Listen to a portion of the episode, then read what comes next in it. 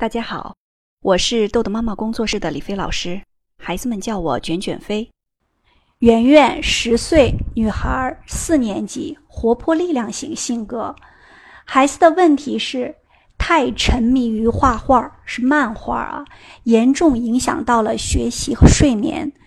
家长举例说明问题：孩子思想活跃，学习能力很强，有个性，有想法，但做事任性。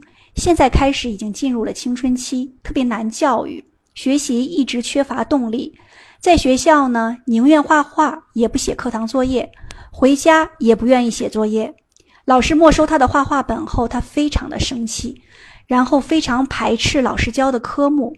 晚上他想画画，可以很晚才睡觉，第二天又起不了床，就不想去上学。如果他想画画不睡觉，怎么说都没有用。他就算是答应了，自己关起门也会弄得很晚才睡，因为孩子自己睡独立的房间。目前最让他感到有自信的就是画画，感觉他是在通过画画来逃避困难，不知道是否正确。家长的期望，像这样的孩子，想知道主要根源在哪儿，用什么方法可以更有效地引导他主动学习，学习第一，画画第二，这是我们家长的问题。美言录呢？家长一直在写，但是孩子不看。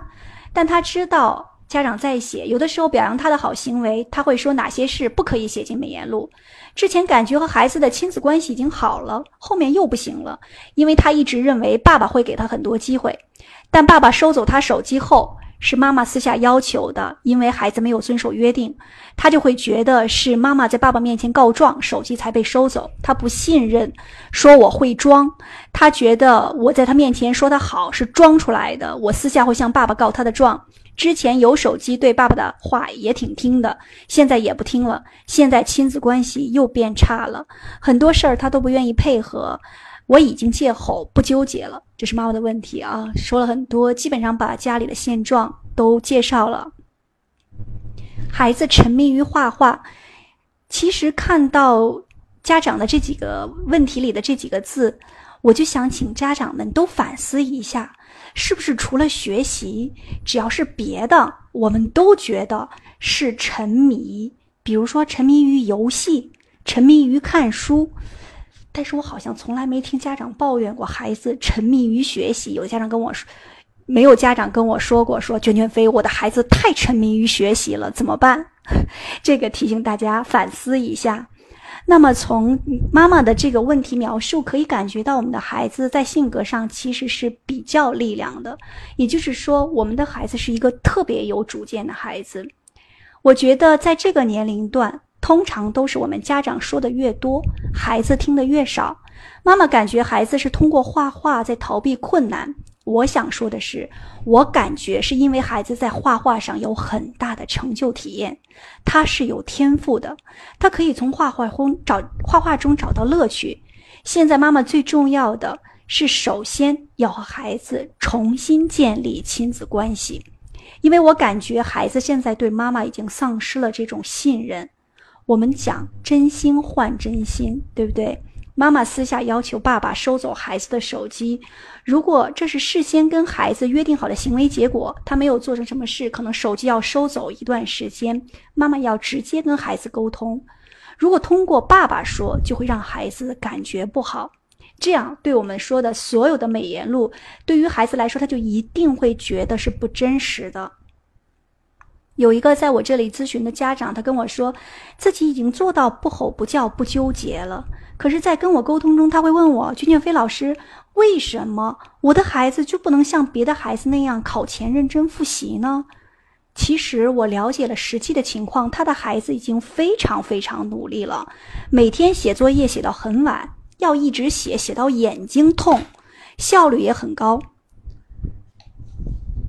但是这个妈妈呢，还希望孩子要多看书、多复习。妈妈一直在说自己不纠结，但是在考前因为一件事儿彻底爆发了。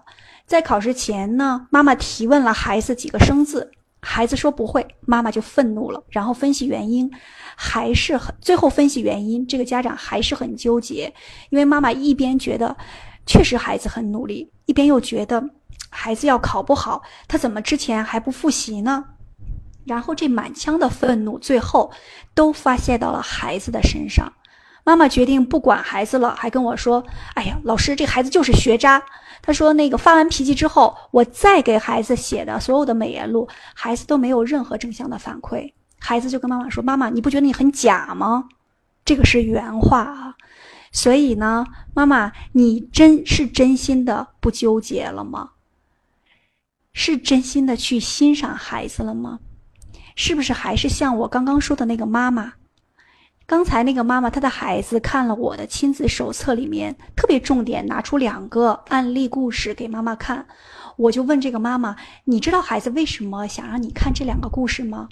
因为孩子觉得这个故事中的孩子的感受和他一样，他希望妈妈能够了解自己，所以真心欣赏孩子，尊重孩子的状态，这就是我们美颜录的一个初心。刚刚我反复强调过了，当你的心和孩子在一起。才可以继续使用我们的工具和方法。好，今天的内容就到这里结束了。如果您想下载时间管理训练的工具，请关注公众号“豆豆妈妈儿童时间管理”。感谢您的倾听，我们下次再见。